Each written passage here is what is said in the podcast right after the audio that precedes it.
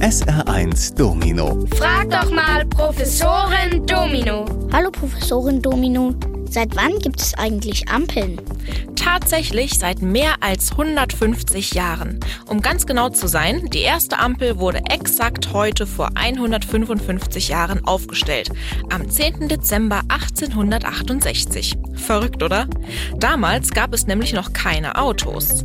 Aber in London war auf den Straßen mit Pferdekutschen und Fußgängern schon so viel los, dass man den Verkehr auf dem Platz vor dem Parlament irgendwie regeln musste. So wurde die allererste Ampel erfunden. Sie hatte allerdings nur ein rotes und ein grünes Licht. Und weil es damals noch keinen Strom gab, wurde sie mit Gas betrieben. Das war nicht so eine gute Idee. Nach nur kurzer Zeit explodierte sie und wurde abgebaut. Die erste elektrische Ampel wurde knapp 50 Jahre später in Detroit in den USA aufgebaut. In Deutschland dauerte es fünf Jahre länger. 1924 kam die erste nach Berlin. SR1. Hallo Professorin Domino. Warum fressen Krokodile eigentlich Steine? Sie fressen sie nicht, weil sie so gut schmecken, sondern weil die Tiere dadurch schwerer werden. Aber warum wollen Krokodile mehr wiegen? Du hast doch sicher schon mal Krokodile im Zoo gesehen. Die meiste Zeit liegen sie unbeweglich im Wasser, nur Augen und Nasenlöcher schauen heraus. In dieser Stellung lauern sie auf Beute. Und damit sie lange so unbeweglich liegen bleiben können, brauchen sie Gewicht. Deswegen fressen sie Steine. Denn ohne die Steine im Bauch würden sie nach kurzer Zeit einfach vom Wasser nach oben getrieben. Das glaubst du nicht?